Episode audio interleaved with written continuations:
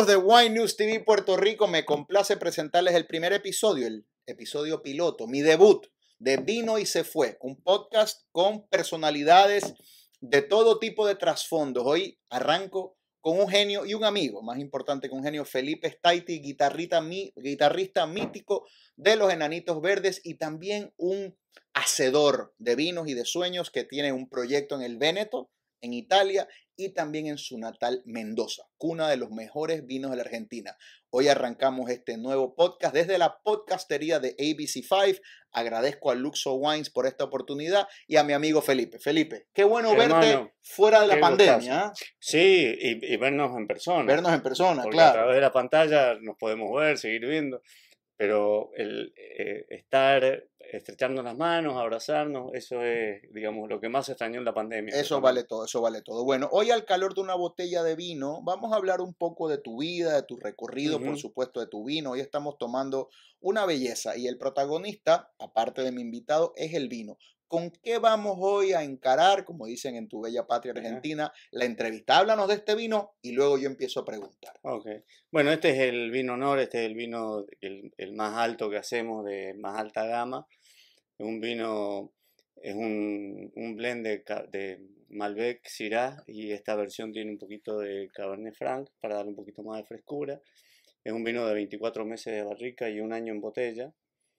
Eh, el tostado está muy presente. Muy presente, maravilloso. Es imposible parar de olerlo y después no sabes si olerlo o tomarlo. Y quieres regresar a olerlo, ya te lo has tomado. Exacto. Y aparte, creo que está bien, en resumen, digamos, lo que está, el aroma se te traduce bien en la boca. Hay veces que huele de una manera y sabe de otra. Esto es como que está muy homogéneo. Hay correspondencia. Hay correspondencia. y todo es porque al estar cofermentado, digo cofermentado, está cofermentado el Malbec con el, con el Cabernet Franc y el Malbec con el Cabernet Sauvignon, que tiene un poquito de Cabernet Sauvignon.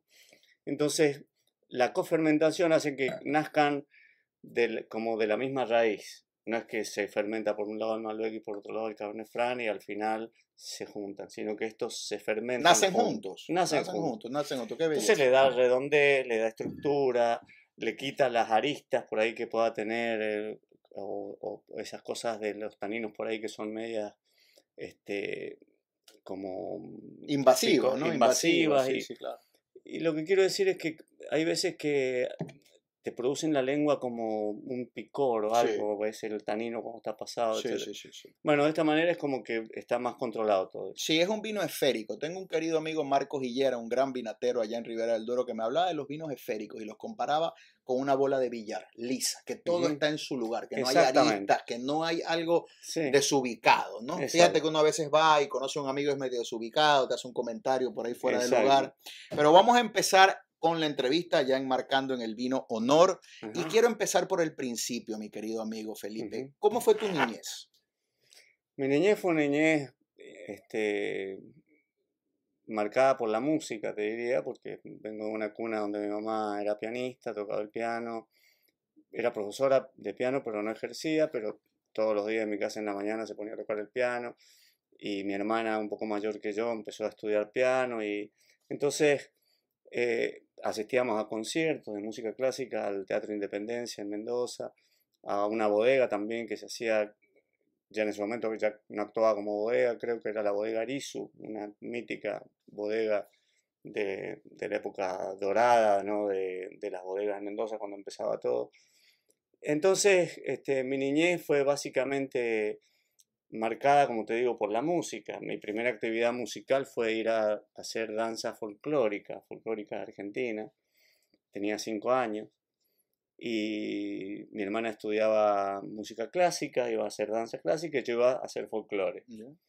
Y después, a los nueve, ocho, nueve años, empecé con la guitarra, empecé con la guitarra criolla española y fui a un conservatorio, al Conservatorio Instituto Cuyano de Cultura Musical, estaba en la ciudad de Mendoza, ahí mi hermana estudiaba piano y yo estudiaba guitarra, que me enseñaban por música y también me enseñaban canciones.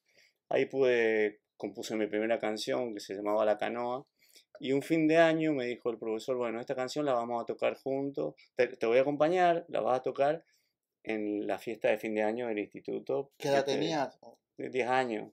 Años. Entonces, fue, digo, lo que más rescato de eso fue la- el incentivo de este profesor, de que él te ponía, eh, digamos, aparte de, de hacer la muestra de lo que vos habías avanzado en el año, dijo, bueno, ahora vos- Felipe hizo una canción, la voy a tocar con él, la vamos a tocar, la va a tocar, digamos, en este caso la voy a tocar yo, él me va a acompañar, mi profesor. Y son, fueron todos incentivos Ya. que en algún punto el incentivo, este, digamos, eso fue mi base y mi infancia, digamos, lo que más recuerdo siempre. La es música eso. estaba en todas partes. La música estaba en todas ¿Fue una partes. infancia feliz? Fue una infancia feliz, sí. Mi familia, digamos, éramos cuatro, mi hermana, mi mamá, mi papá y, y yo. Este, te- vengo de una familia de los Staiti que son muchos, entonces las fiestas familiares eran muy grandes. Yo soy el, el menor de un... Mi, papá tenía ocho hermanos, era el menor, se, fue el que se casó más tarde, o sea, yo, mi- primos hermanos míos, pensaba que eran tíos míos, Ya, ya, ya, mucho mayores. Tú eras el bebé un poco de muchos. Yo de tengo sobrinos que son más grandes que yo. ¿me ellos. Ya, qué interesante. Entonces era el Felipito. yo. Entonces no, Felipito. no tenía con quién jugar porque los, mis primos eran ya grandes. Eh, y, y por ahí jugaba con los que serían mis sobrinos. Qué interesante, qué bien. Pero Bueno, numeroso, o sea, poblada de numeroso, gente. Poblada. Entonces, fue una infancia eran- con, con- con mucha gente alrededor. Sí, con mucho sustento afectivo sobre todo. Importante. eh, y mucho apoyo, digamos, em, por parte de mis padres este, en, en lo que yo quería hacer. Nunca me dijeron, bueno, la- vos con la guitarrita, cuando empecé a tocar la guitarra eléctrica y todo eso, así como empecé a subir con la guitarra, empecé a bajar en la escuela. Claro. Pero nunca me prohibieron Pero nunca nada. hubo burla tampoco, como que no. es serio esto, porque pasa por ahí que a los No, chicos no. los cortan los padres. No, no, al contrario, te digo, este, el apoyo y, y me acuerdo los primeros conciertos, antes de que tuviera yo, a los 16 años, empecé a tocar con una, una chica en Mendoza, Bachi se llamaba, que era ya una chica más grande, y fuimos a tocar a una discoteca, y me acuerdo que mis padres eran los que estaban sentados ahí en la Qué primera belleza. fila, Qué belleza. y, o sea, en apoyo incondicional. Claro, eso y eso fortalece el equipaje espiritual y la autoestima. ¿no? Sí, Muchísimo. porque encima yo me, me confieso una persona culposa y lo único que no me da culpa es la música. Mira, que... Qué bien, qué Y el vino te da culpa, porque este vino No, está no. espectacular, el vino no. Vamos a la, a la- a la segunda pregunta que tengo para ti. Las estaba pensando antes de, de verte hoy eh, y, y va un poco atada a la primera, ¿no?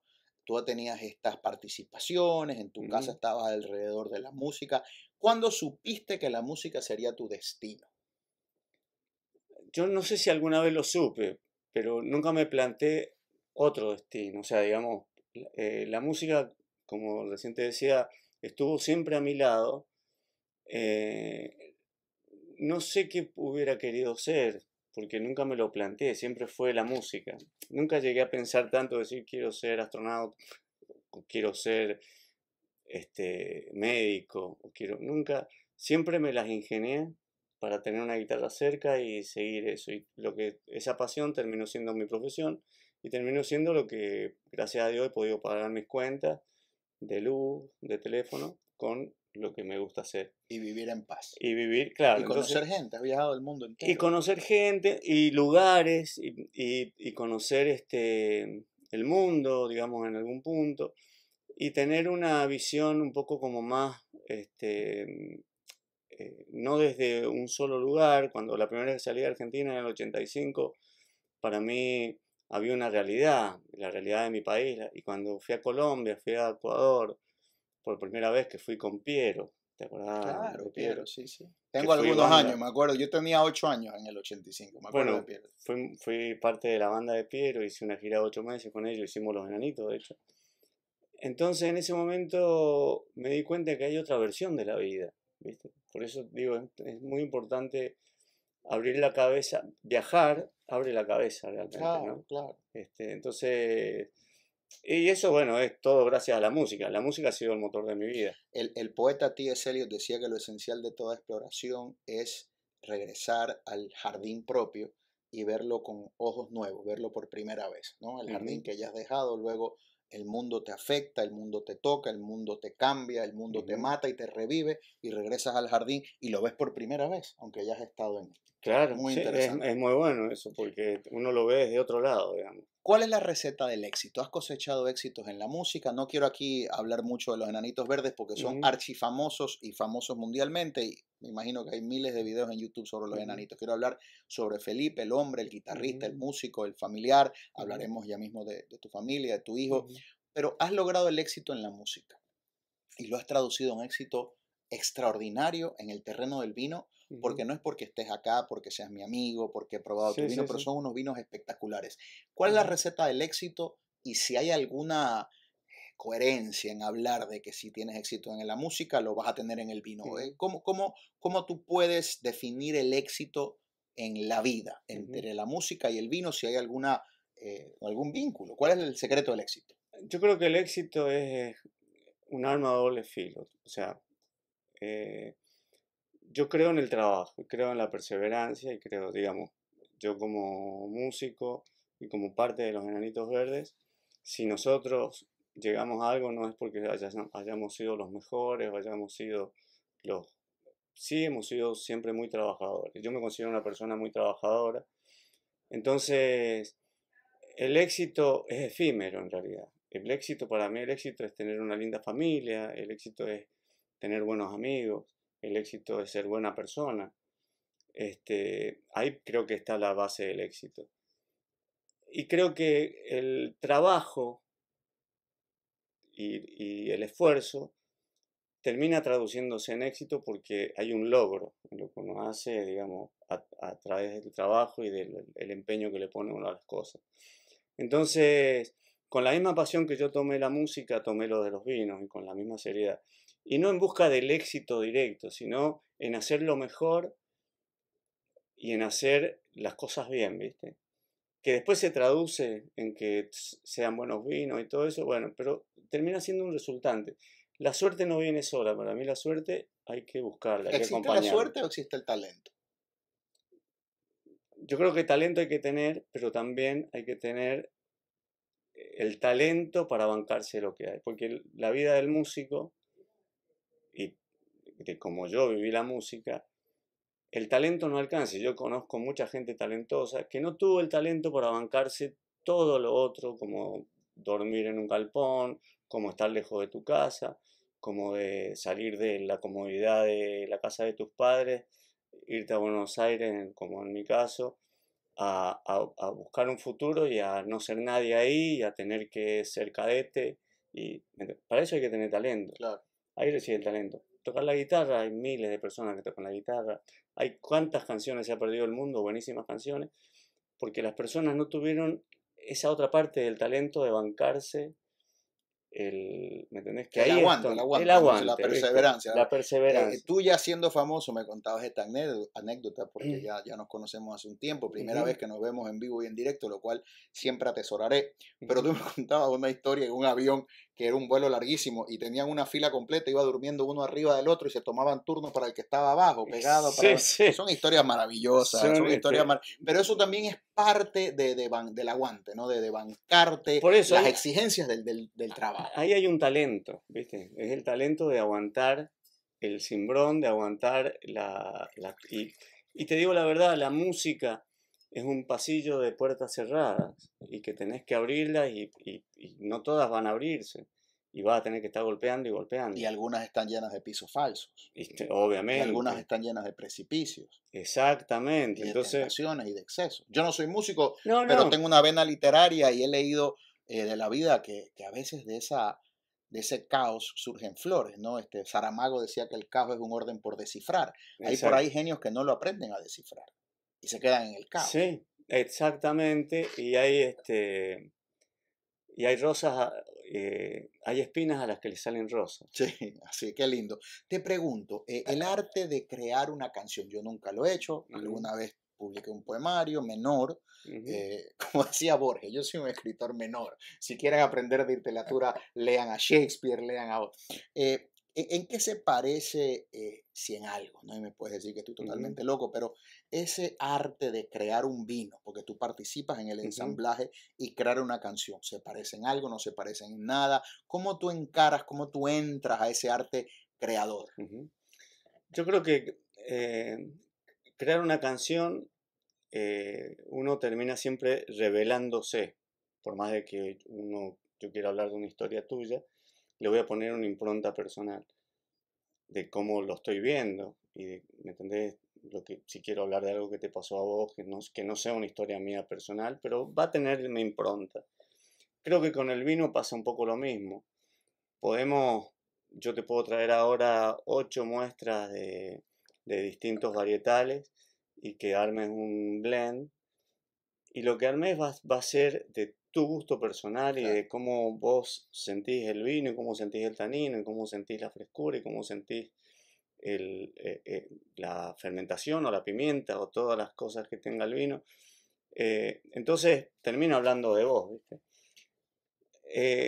no me ha llegado la intelectualidad para, para hacer algo tan concreto, decirte, bueno, así como compuse Luz de Día, compuse eh, vértigo, porque no le encuentro la cosa, pero sí yo creo que habla de la misma, de, la, porque es la misma persona la que lo hace. Tal vez la honestidad es el vehículo conductor, se dice que la honestidad es un ejercicio de sinceridad, ¿no? De, y, de, compartir tu, verdad, y que el arte es un ejercicio de honestidad compartida, es lo que quería decir. O sea, e, es, volcarte por entero en algo y, que el arte no es otra cosa que ese, esa persona, ese artista, plasmarse en algo e intentando llegarle a alguien.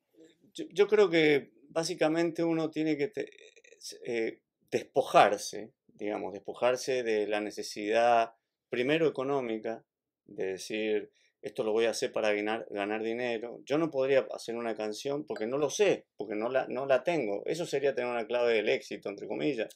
de decir, sumo do más do es 4, listo. O sea, pongo do, fa, sol, le pongo una melodía, ya está, es un éxito. No es así, si no sería muy simple. ¿Me entendés? O sea, lo mismo pasa con los vinos. Entonces, eh, yo siempre digo, hay que seguir el corazón, que el dinero te va a seguir. Qué lindo eso. Yo creo que es como, como, como todo, ¿no? Hay que arriesgarse, hay que brincar a ese precipicio y cuando hay que cantar, se canta y cuando hay que mezclar uvas, se mezcla. Y luego las das a conocer y si la gente las recibe, pues entonces enhorabuena, ¿no? Totalmente. Y, y también eh, creo que también el hecho, el vino y la música eh, no están tan lejos en, la, en el hecho de que son dos, eh, dos cosas lindas que tiene la vida que terminan teniendo sentido cuando se comparten. La música cuando se comparte, el vino cuando se comparte, y termina siendo los momentos inolvidables, ¿viste?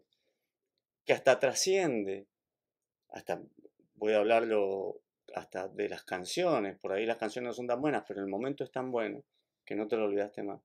Y el vino, un poco es lo mismo. Es que nunca es la misma canción, nunca es el mismo vino. Borges, eh, compatriota tuya, citaba, citaba mucho Heráclito, que nunca un hombre entra dos veces al mismo río, o cambia el río o cambia el hombre.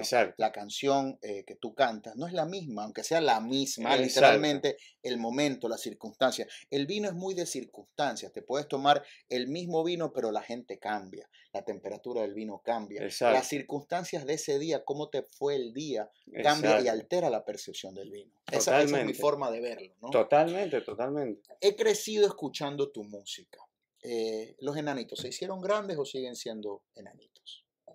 Creo que eh, los enanitos nunca nos las creímos. Por eso, por lo menos desde mi visión personal, siempre tenemos algo por hacer. Y siempre hay algo por hacer. A tal punto que ahora, bueno, lamentablemente falleció Marciano. Sí, lo siento mucho. Lo hemos hablado fuera. Lo hemos hablado, claro. Pero, pero a los enanitos todavía nos falta. Los enanitos en este momento estamos heridos pero vivos.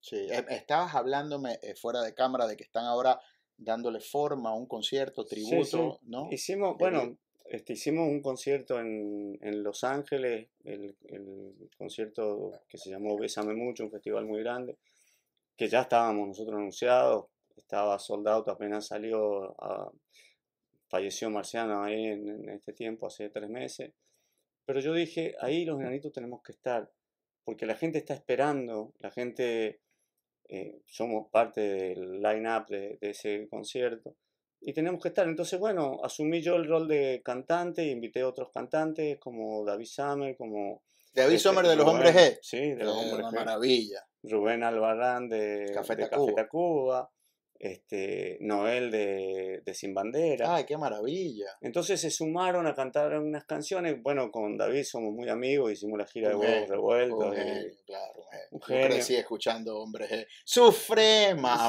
¿te acuerdas? Vuélveme a mi chica. Totalmente. Un genio, un genio. Entonces ¿Qué? hicimos un concierto, pero hicimos un concierto hermoso y, y éramos los enanitos ahí y le hicimos un gran homenaje a Marciano. Entonces, bueno, estoy en ese momento con los enanitos de, de reorganizarnos. Y como te digo, heridos pero vivos.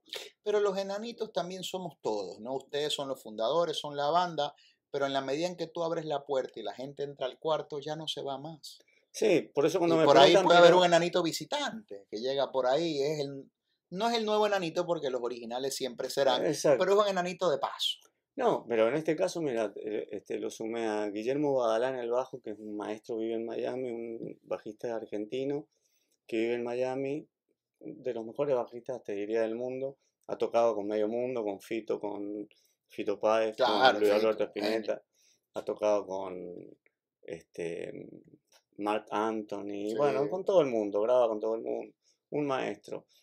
U- otra persona en el teclado, Bosco, también un musicazo otro cantante, Damián, que hace coros divino, gente Qué hermosa. belleza. ¿Y, y piensan parar en Puerto Rico o lo están Y pensando? estamos, no, hay que hablarlo, hay que hablarlo. Sí, sí, hay que, hay que cuadrarlo, pero teníamos, eh, en febrero teníamos que venir a Puerto Rico. Obviamente este febrero ya no, no, no se va a hacer, Excelente, pero sí, refrescarte, qué maravilla. Oye, perdona Pero que abuse de tu vino, pero es por maravilloso. favor, adelante. Ajá, me estabas diciendo. Durante este 2023 seguramente vamos a visitar la Isla del Encanto, que francamente para mí Puerto Rico en un momento era como la joya deseada, hasta que vinimos por primera vez en el 95. Y, y bueno, fue esos amores que no se olvidan nunca más. Y cada vez que venimos es renovar ese Año 95. 95, se han pasado ya una vida, 27 años de tu primera My vez en. Puerto Rico. Qué Que fue el- la primera que tocamos fue ese festival de rock en español que se hizo en. Cerca de la playa, creo, no sé, pero me acuerdo que llovía, se armó una guerra de bar, fue, era un gusto. ¿Y qué estaba sonando de ustedes en esa época? en El lamento 95? boliviano. Uh, imagínate, claro. ¿quién no ha cantado eso aquí ¿Quién en no ha Puerto Rico? ¿Qué es la fama, Felipe? ¿Es una cárcel o es una plataforma? La fama. No sé lo que es la fama. Todavía no sé. La fama es, qué sé yo, fama es que voy por la calle, por ahí, te sacas una foto con alguien y, qué sé yo, fama tiene Messi, Maradona.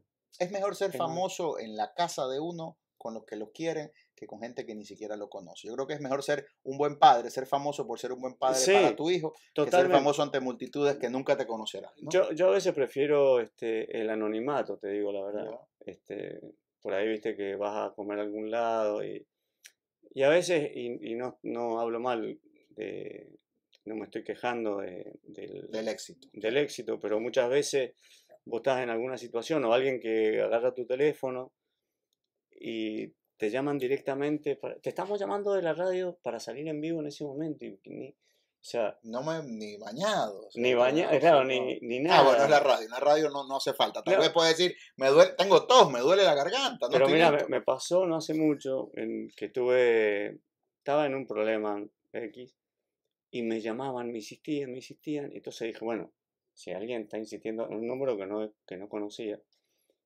y dije, algo ha pasado, por ahí me quieren avisar. Entonces contesté, acá estamos con Felipe. Y digo, flaco, En vivo. en vivo. No. Y le dije, mirá, disculpame. Tome pero- vaselina. Claro. Entonces, bueno, pero bueno, es este es parte de Son la gajes zona. del oficio. Pero ya, ya obviamente, y lo digo con mucho respeto, llevas años, eres un zorro viejo, como decimos acá. Al principio tal vez esa fama puede obnubilar a uno. Eh, por ahí, Sí. fíjate, le pasó a Maradona, que lo conociste al Diego, al Sí. gran Diego, que, que Ujú. descanse en paz, eh, que esté en la gloria eterna. Pero él decía, me dieron un puntapié en el culo y me mandaron a la cima del mundo y tenía 20 años. Claro. Entonces ahí yo creo que uno se, se sobrecoge, ¿no? Es, es- es algo como imparable. Lo que en, el caso de usted fue más gradual, ¿no? Fue, una- Exactamente. fue más gradual. Fue gradual. Y en la gra- gradualidad vos te la vas creyendo menos, porque no es que un día fuiste pelirrojo o, o fuiste rubio y al otro día fuiste morocho. Yo me fui amorochando. Yo, yo nací rubio, pero me fui amorochando con los años. ¿entendés? Qué lindo eso. Entonces, pero es como querer ver todos los días cómo te va creciendo el pelo, es imposible. claro. es Lo ves como un resultado en Sí. el tiempo. Y un poco la fama, en mi caso, ha sido eso, o sea, o de tocar en un barcito chiquito para 20 personas, o dos personas, o una vez que me acuerdo que tocamos, ya habíamos grabado el primer disco, y tocamos en un lugar de San Martín, en la provincia, en, digamos, en las afueras de Mendoza, y no había nadie, nadie, o sea, era al aire libre. Era la banda original, Los. Enanitos. Era Era los lo- enanitos. Y estábamos tocando y de repente llega la policía y viene el policía y me dice, pobre, un gordito así, me dice, muchachos, disculpen, Muchacho. pueden, pueden practicar más despacio. Le habían hecho una, ¿qué? ¿Qué año fue este, hermano? ¿Qué año fue? 84, no sé. Y sí, 85.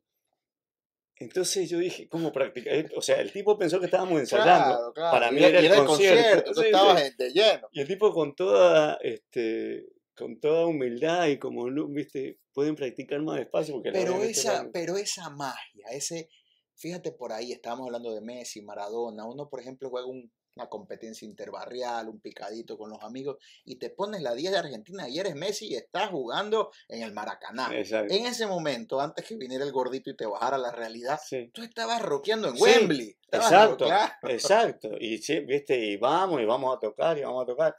Entonces, después que el- empiezan a estar los lugares llenos, mejor y todo, pero no es que al otro día tocamos en un lugar lleno. Tuvimos 20 lugares vacíos que se iban llenando, pero de a poco, Sí, como te fue creciendo el pelo. Sabes que yo admiro mucho a Jorge Drexler, el uruguayo. Lo vi hace poco en concierto espectacular. También tuve la oportunidad de conocerlo eh, personalmente, charlar Ujú. brevemente con él. Tiene un gran cariño por Puerto Rico. Y decía que él se hizo famoso a los 40 años, que ya estaba viejo en cierta, en cierta manera. Y por eso no se le fue a la cabeza ese proceso de ser reconocido. Claro. Y me pareció muy brillante. Muy Pero brillante. sí, bueno, Saramago otro que empezó a escribir de grande. Claro, claro. sí. Pero también está la otra cara de la moneda, que el que conoció las drogas de grande es un peligro.